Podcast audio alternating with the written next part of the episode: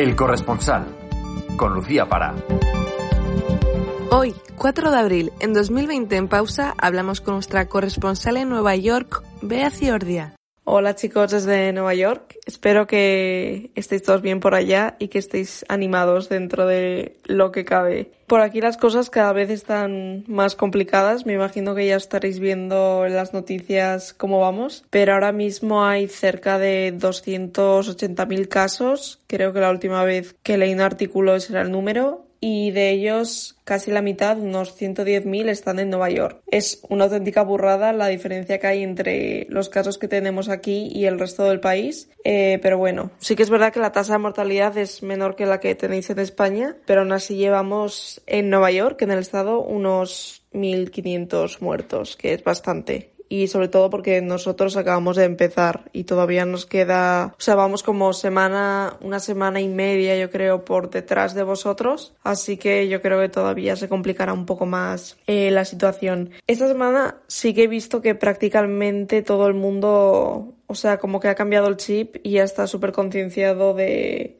de, lo que está pasando y de lo peligroso que es el virus. Eh, yo lo he notado bastante en redes sociales, en Instagram y en Twitter sobre todo, porque la gente a la que sigo pues ya está poniendo las típicas fotos eh, de cuarentena diciendo por favor quedarse en casa, que yo llevo viendo desde hace semanas en España, pero que ahora también lo estoy viendo aquí entre mis amigos y la gente que conozco aquí. El gobierno eh, tanto nacional como el de aquí de Nueva York, nos siguen recomendando que nos quedemos en casa lo máximo posible, aunque eh, bueno, yo salgo a pasear un ratito por la mañana súper pronto para no encontrarme con nadie y no contagiarme, obviamente. Y todavía sigo viendo a gente en la calle mm, paseando, yendo a comprar o pues simplemente sentada en un banco. O sea que lo que quiero decir es que no hay una cuarentena obligatoria como tenéis en España. Eh, creo que eso hace que llevemos toda la situación mejor que vosotros. En Washington eh, están igual que nosotros. Eh, el gobierno anunció hace unos días, creo, que iban a imponer el toque de queda, pero permitiendo actividades recreacionales. O sea, que puede salir la gente a correr, a pasear o, o... sí, bueno, básicamente eso. O sea que es tan como, como aquí en Nueva York. lo que sí que ha anunciado esta semana el alcalde de Nueva York eh, es que los que no cumplan con el distanciamiento social, es que aquí le decimos así a, mantener el metro y medio con el de al lado, que toda esa gente que no cumpla con el distanciamiento eh, podrán ser multados con multas de hasta unos 500 dólares. Ese es el máximo, creo. Aunque bueno, o sea, luego ya explican de que si te ven por la calle con un grupo no te van a multar directamente, sino que te pedirán que te disperses y si te niegas entonces es cuando te multan.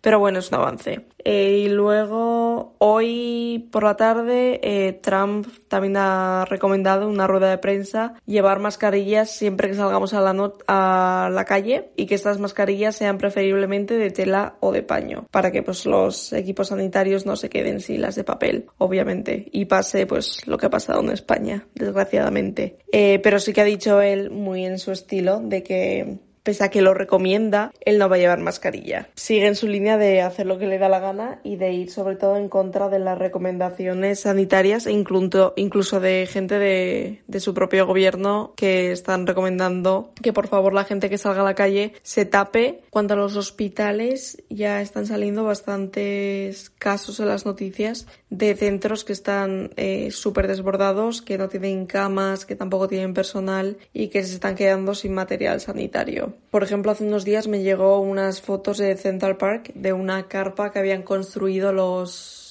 creo que fue la policía, en apenas dos días para tratar eh, a pacientes con corona porque verdaderamente los hospitales están quedando em, sin sitio y sobre todo que aquí la sanidad es privada, con lo cual eh, es todo mucho más complicado, hay gente que no tiene seguro, eh, es un lío. Y otra cosa que ha puesto en marcha el gobierno de Nueva York es una web donde es una web de apoyo eh, estos días en los en la que tanto profesionales sanitarios como ciudadanos pueden registrarse para ayudar en labores de todo tipo, me imagino.